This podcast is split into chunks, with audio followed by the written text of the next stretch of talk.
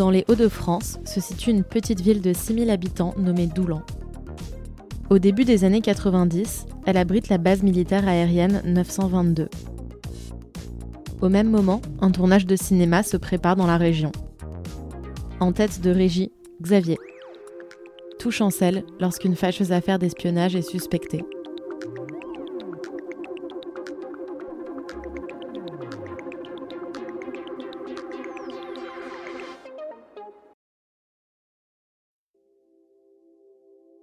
Je m'appelle Xavier. Cette histoire commence en, 1989, alors que je suis euh, ce qu'on appelle régisseur général pour les films de cinéma. Euh, le régisseur général, c'est quelqu'un dans une équipe technique au cinéma qui est chargé d'organiser la venue des équipes dans différents lieux et notamment ce qu'on appelle les décors naturels. Décors naturels qui sont repérés pour inscrire l'histoire dans un vrai endroit.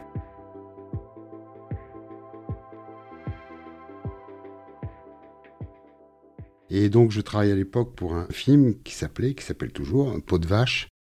L'action se passe dans la campagne et nous recherchons pour une scène une ferme dans laquelle va se dérouler une partie de l'action. J'arpente la campagne avec ma, ma, voiture, une grosse Volvo break. Je suis à la frontière de la Somme et du Pas-de-Calais, près de Doulan.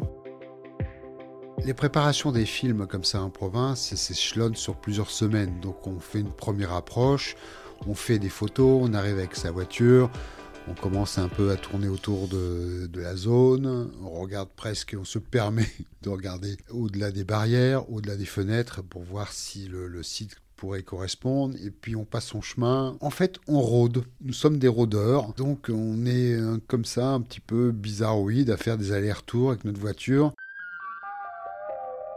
au bout d'une route de nulle part, j'arrive dans une ferme qui correspond en tout point à ce que voudrait euh, utiliser le metteur en scène, c'est-à-dire une ferme très isolée, au milieu d'une route euh, perdue, etc. Donc c'était parfait. J'avais tourné autour de cette ferme, j'avais plutôt rôdé autour de cette ferme, j'ai fini par rencontrer l'agriculteur ce qui est toujours amusant dans notre métier, c'est qu'on arrive dans des endroits complètement improbables dans lesquels il va falloir expliquer à quelqu'un ce que l'on va faire chez lui, éventuellement qu'il accepte. J'entreprends de discuter donc avec l'agriculteur euh, qui habite cette ferme.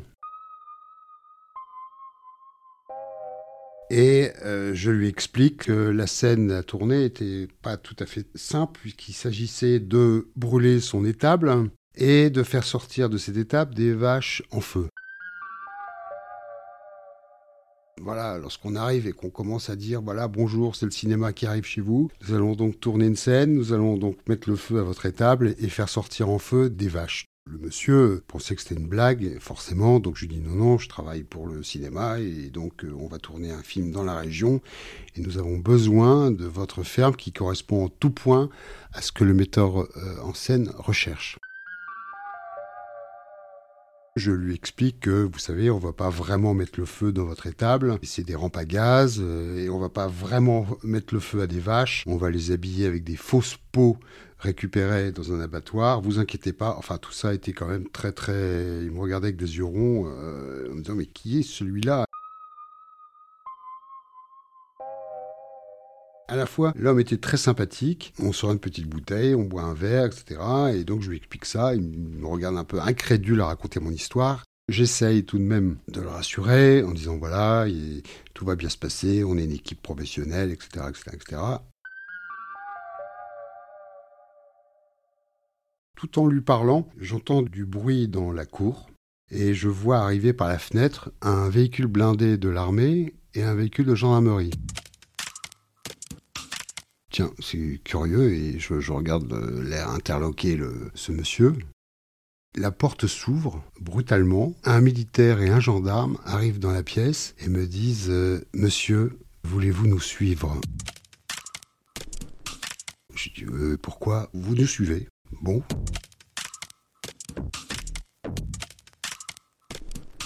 Je sors donc de la ferme sous le regard de cet agriculteur. Après avoir expliqué la grange en feu, les vaches en feu, et de me voir embarqué par l'armée, je me suis dit, euh, là, ça fait beaucoup pour un seul homme. l'armée et la gendarmerie me disent vous allez prendre votre voiture et on vous, emmène. Je dis mais pour quelle raison? Euh, On vous expliquera. Je les suis sans opposer de résistance, comme on dit, puisque en plus ils me font pas monter ni dans leur véhicule blindé, ni dans leur euh, véhicule de gendarmerie. Ils me disent de prendre ma voiture et de les suivre. Donc euh, je prends la voiture, je suis précédé par un véhicule de gendarmerie, derrière le véhicule blindé de l'armée, je me dis mais qu'est-ce que c'est que cette histoire? Donc je, roule dans la campagne, dans ces, routes complètement vides de tout. Sur le trajet, je m'interroge vraiment beaucoup. Je suis sûr de moi, je n'ai pas l'impression d'avoir fait euh, quelque chose de mal, donc euh, je suis très étonné de ce qui m'arrive. Qu'est-ce qui se passe? Qu'est-ce que j'essaie de revenir en arrière les semaines précédentes, sur tous les moments, sur tous les gens que j'ai rencontrés, en me disant mais qu'est-ce que j'ai pu rencontrer ou faire pour me retrouver dans cette situation-là? J'ai fait 5-6 km et j'arrive à l'entrée d'une caserne, d'une base aérienne, puisque l'action se passe à côté de Doulan. Je sors de la voiture et là, euh, des militaires arrivent autour de la voiture et commencent avec des, miroirs, etc., à regarder sous la voiture, ouvrent le coffre. J'avais une, crosse de hockey sur gazon dans le coffre. Ils essaient de la démonter. Je dis, oula, euh, ça va loin. Puis ils me disent bah, voulez-vous nous suivre, etc. Donc les gendarmes partent et je reste avec l'armée et je rentre dans cette caserne. Et là, je rentre dans un bureau, un bureau euh, de l'armée tel qu'on peut l'imaginer, avec des posters de, chars sur le mur. Ils me demandent de m'asseoir, ils prennent mon sac, ils sortent les affaires du sac, ils sortent le scénario, ils sortent mon appareil photo, quelques carnets, mon portefeuille, et là, il commence à me questionner. Que faites-vous exactement dans cette ferme? Qu'est-ce que vous faites dans cette région? Et je lui dis écoutez, c'est très simple. Je suis donc, euh, je suis un technicien de cinéma et je vais, je m'intéresse à cette ferme puisqu'on veut y tourner un film qui s'appelle Peau de vache. Je vois le militaire prendre le scénario, il commençait à tourner les pages. Il regarde le scénario et il me dit d'accord, mais dans le numéro 43, je vois une scène avec tel euh, monsieur. Que fait-il? Qu'est-ce qui se passe dans cette scène? Et où c'est? Et commence à m'interroger sur le, scénario. Je dis mais attendez, euh, c'est un film, c'est un scénario, il se passe des choses. Euh, en quoi ça peut être intéressant? Non, non, mais monsieur, vous allez répondre à nos questions. Qu'est-ce qui se passe dans cette séquence, dans ce décor? Quels sont les personnages? Heureusement, je connaissais le scénario, je l'avais bien lu, le problème, c'est que c'est un film d'auteur, donc c'était quand même assez complexe comme histoire. J'essayais de pitcher, comme on dit, le film. Je suis un petit peu embarrassé parce que finalement, même si je dis que tel personnage va là et se rend là il habite là, etc., l'histoire en elle-même, sur un film d'auteur, c'est assez complexe, surtout dans cette situation. Avec des militaires devant moi, d'autant que pitcher un film, c'est déjà compliqué, mais c'est quand même plus simple quand il y a un braquage et que quelqu'un arrive en voiture, dit haut les mains, il s'en va et on lui court après. Là, on est quand même dans quelque chose de beaucoup plus psychologique, avec du sens caché, etc. Donc raconter ça aux militaires, c'était quand même un peu une épreuve. Je me retrouve dans une situation complètement folle, dans une caserne avec des militaires en train de m'interroger sur le scénario sur lequel je suis en train de travailler.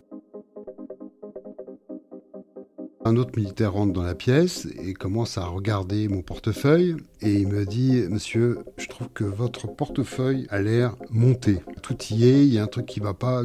Mais, euh, pardon, mais c'est mon portefeuille. Euh, tout y est, effectivement. Oui, mais euh, il est rangé. Il a, votre portefeuille, il n'est pas juste.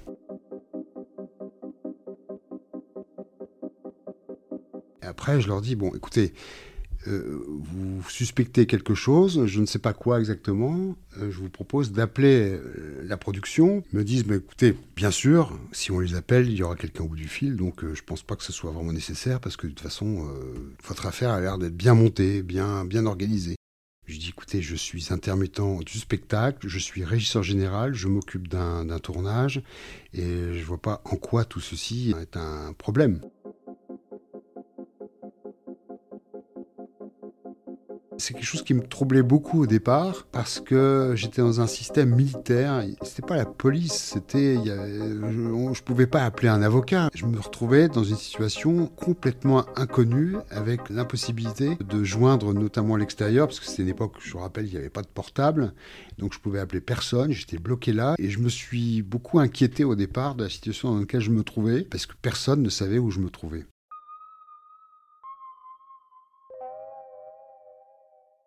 Et au bout d'un certain nombre de questions, le militaire me dit Faites-vous partie du deuxième bureau? Alors là, je souris quand même parce que je sais ce que c'est le deuxième bureau c'est les services secrets de, l'armée.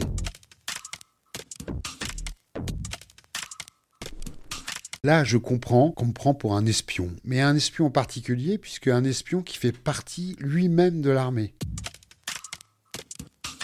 Donc, euh, je lui dis, monsieur, je ne fais pas partie du deuxième bureau. Je suis régisseur général pour le cinéma.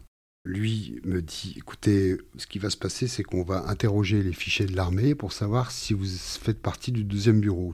L'armée disposait à l'époque d'un service secret. Je pense qu'aujourd'hui ça s'appelle la DGSE, mais à l'époque l'armée avait donc un service particulier qui s'entraînait à infiltrer différents lieux, comme on s'entraîne à faire des choux en parachute. Là, c'était un entraînement à l'infiltration. L'objectif de ces infiltrations d'agents, c'était de vérifier la solidité et la protection des bases aériennes pour savoir si toutes les mesures de sécurité étaient bien prises. C'était un exercice militaire, comme on fait des manœuvres. Là, il s'agit d'une manœuvre d'espion, une manœuvre d'infiltration. Et revient sur le scénario, et retourne les pages du scénario, et me repose des questions sur le scénario, sur les personnages. Une épreuve très difficile comme je connaissais mon histoire par cœur et ils trouvaient ça louche, mon portefeuille était monté, mon histoire, le scénario, je le connaissais, enfin tout était trop parfait. Donc pour eux, forcément, je devais être un agent. Et donc euh, ils m'ont pris pour l'un des leurs au bout d'un moment, euh, voilà, ils sont un peu convaincus. Donc moi, je m'aperçois que finalement, je fais partie d'un grand jeu, puisque je fais partie de l'armée. Je suis un agent secret de l'armée qui essaye d'infiltrer une base aérienne. Parce qu'en effet, la ferme était située près de la base aérienne de Doulan, et donc j'étais sur une zone militaire. Donc ils étaient persuadés que moi, j'étais un agent du deuxième bureau des services secrets de l'armée en train d'infiltrer leur dispositif avec comme histoire un film de long métrage, Peau de vache, c'était extrêmement louche pour eux et ils pensaient avoir trouvé la faille dans mon système, sachant que dans les années 79, la CIA en Iran a monté une opération d'infiltration de l'Iran pour sauver des otages. Ils avaient monté intégralement un film avec des affiches, des scénarios, des productions, enfin tout était complètement monté par la CIA ce faux film s'appelle Argo et en 2012, Ben Affleck a réalisé un long métrage qui s'appelle Argo qui raconte l'histoire de ce faux film en infiltration en Iran. Donc je pense que comme mon histoire date des années 90, on va dire, ils avaient eu connaissance de cette opération de la CIA et ils pensaient que mon histoire de, peau de vache, c'était tout à fait un film monté pour pouvoir infiltrer euh, la base. J'avais beau dire que les comédiens c'était euh, Jacques Spisser, Jean-François Thévenin et Sandrine Bonner, euh, évidemment, ça leur a évoqué rien du tout. Ni le réalisateur, ni le film, ni les acteurs. Donc ça semblait être, comme il disait, monté de toutes pièces. Tout ça, a duré à peu près une petite journée là-bas, à me poser des questions successives sur ce que je faisais et quel était le but de ma présence dans cette zone euh, militaire. Au bout de cette très très longue après-midi passée en leur compagnie dans ce, bureau, ils finissent par me relâcher et ont la gentillesse de m'accompagner jusque ma voiture. Et le, gradé euh, militaire qui m'emmène me dit euh, Mais monsieur, je vais vous dire un truc, si vous en êtes un, vous êtes très très bon.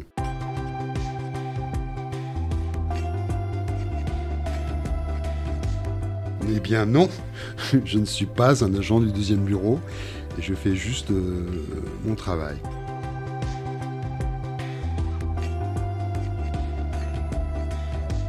Pendant les repérages, on a tout à fait un comportement bizarroïde. On est sur une route, on la traverse, puis on revient en arrière, on refait demi-tour.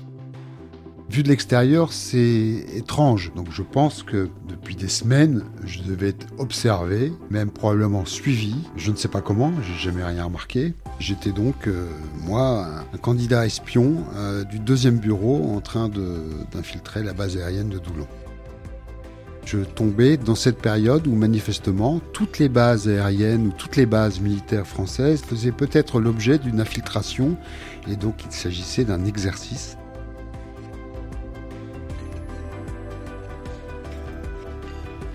Après mon aventure, j'ai revu l'agriculteur et il semblait pas vraiment surpris de ce qui m'était arrivé. En fait, il m'a pas du tout dit que sa ferme était dans une zone contrôlée par les militaires.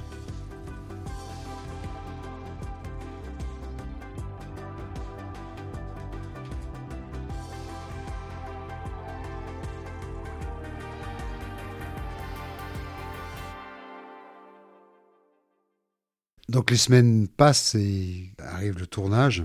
Le décor de la ferme est prévu sur deux jours, deux nuits. Et je trouve que c'est pas mal qu'avec ce qui m'est arrivé d'appeler euh, la caserne. je leur dis, bah, passez donc nous voir et comme ça vous verrez que ce que je vous ai raconté est donc euh, la vérité. Les militaires ont assisté donc au tournage et se sont enfin aperçus qu'il s'agissait d'un vrai tournage, d'un vrai film et tout ce que j'avais raconté était donc vrai.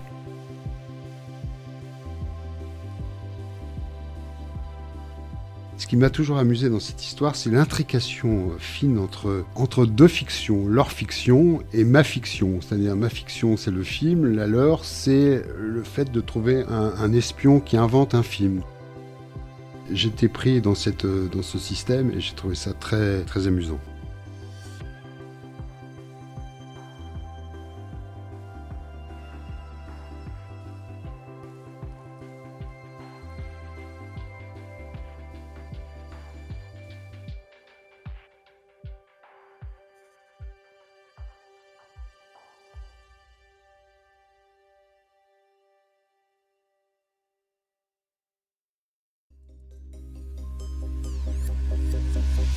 Vous venez d'écouter Quiproquo, épisode 4.